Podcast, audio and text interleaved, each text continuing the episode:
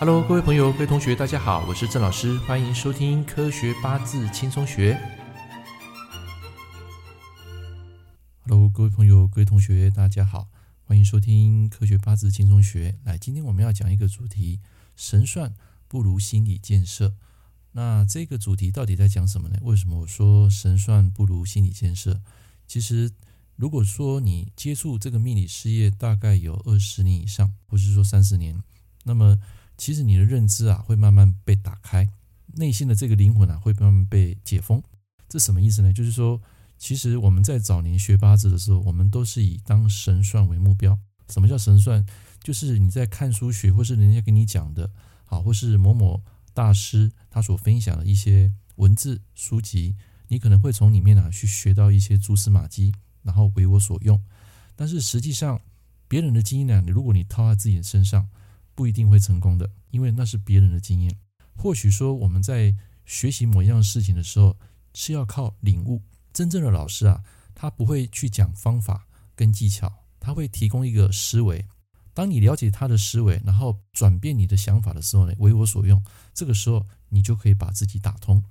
其实为什么我说算命不要去当神算？很简单，因为世间万物并不是只有八字这个东西啊，它能够解释一切。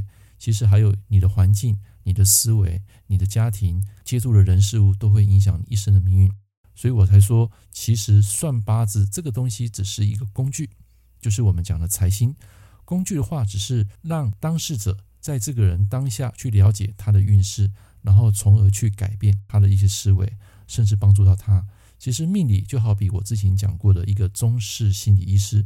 所以今天呢，我跟大家分享，就是说你们学习八字。如果要学一些传统的一些学术理论，当然像那种子平八字啦，或者说盲派啦，他们他有一套学术，你可以把它当做一个知识。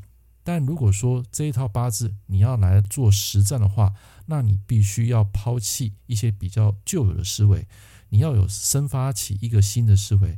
那这个新的思维就是我们在批八字的时候呢，并不是谈论过去，当然未来我们会讲，但是未来也不是重点，因为一切都只有当下。什么意思呢？今天这个客户他会来问你，多半都是当下发生了一些生活上的难题，可能是感情，可能是工作，可能是他的生活、他的健康。那这个时候呢，我们就类似像一个医师去帮他诊断他这个时间所发生的疑难杂症，然后借由这个用神啊来帮助到他。注意哦，我讲的这个用神，并不是谈只有木、火、土、金、水这五行，其实用神包括心理层面的。那我们从这个八字借由这个工具了解他在流年流月之下所发生的一个问题，他可能是破财，有可能是家庭失和，有可能是工作，走在这个人生十字路上啊，他会很彷徨。这个时候我们就是类似一盏明灯，然后推他一把。其实命理师最大的功用就是在于如此。其实如果说你要算得多准，多的神算，我觉得那倒还其次，因为就算算得准，你没有帮客户解决。你只是卖你的周边商品，在我来看，你只是为了自己，你并不是为了别人。因为有时候开运物对某些人有效，可是对有一些人是真的没有效的，因为他的心理层面那一个东西，他并没有把它解开，你是永远无法帮助到他的。所以其实像我算了二十几年命，很多的客户啊，一来的时候就好比会连接一个高我，你会进入一个非常高的能量磁场，然后去带领他。把他的命盘所呈现的这个流年流月蛛丝马迹啊，给解释出来，然后去帮助到他。这个就是我们连接高我。然后等到客人走之后，这个高我就会不见了，就是说那种灵感瞬间就会消失。所以往往客人在事后透过这个 LINE 啊，透过这个微信啊，在问我那些其他问题的时候，我必须再从命盘再去重新连接做思考。可是为什么当下会准呢？很简单，因为这个人他是带着一个疑问来问我的。那既然带着疑问来问我，他代表说这个事件它已经在命盘中已经成像。那一旦成像，就会跟这个命盘会有一个连接，就是我们讲的同频共振。那同频共振呢，也会跟我这个命理师会有连接。于是，在算这个力量计算的时候，把他当下的流年流月给计算出来，去了解他当下哪一个五行当做主导。好，所谓主导神，就是所谓传统命理学讲的忌神。那颗星啊，可能在当下对他是非常不利的。我们知道他的这个所谓的继承之后，主导神之后，我们就会给他一个方向。这个方向可以透过心理学，还有一些比较逻辑思维去改变他的一些想法，让他有一个自信，有一个目标。即使你看到这个八字，他可能未来性也有一些难题，发生一件事情，这件事情虽然是注定的，可是人的自由意志并没有注定。所以我一直常讲说，其实算命不是只有批得准，这个并不是重点，重点是你要怎么去解。你去看一个医生，你告诉医生说今天我感冒了，可是医生跟你说啊，这很正常啊，可能不需要吃药啊，然后可能就是说啊，你这个就是注定的啊，注定要感冒了，那你是不是对这个医生啊会有一番的不好的评价，对不对？其实，在我们命理师也是一样，因为我们是带着一种帮助人家解决问题的一种想法去。根据他的八字这个工具去帮助到他解决他现在的问题，所以我觉得八字这门东西啊，其实说穿了就是帮助人的一个工具而已，并不是来当什么神算。说真的，世界上也没有什么神算，承认自己神算的通常都不是神算，其实他们都是属于学理派的。那学理派的东西跟我们这种实战派会有很大的落差。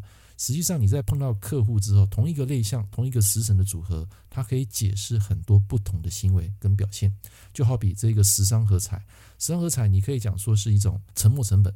好，比如说你去看一场电影，你花这个钱，结果得不到你要的这种声光效果，然后你会觉得好像是浪费钱，就是一去不复返的这种金钱的流逝。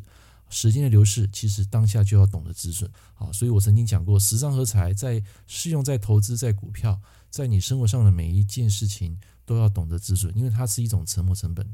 在本命来讲，我也可以解释说，可能这个人他要的就是一种成长跟价值，他会对自己的人生啊充满的动力。这个在本命的解释，所以同一个东西，它可以解释很多种层面。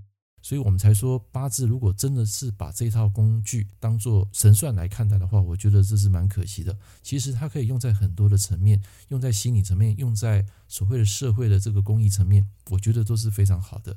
所以今天这个音频啊，就跟大家分享一个个人的一个想法。早期我们在学八字就是要当神算，执意要当神算，就是要批到最好的一个啊学术啊，就是我们讲的批命学术。可是事实上到后面你会发现，到头来除了批得准。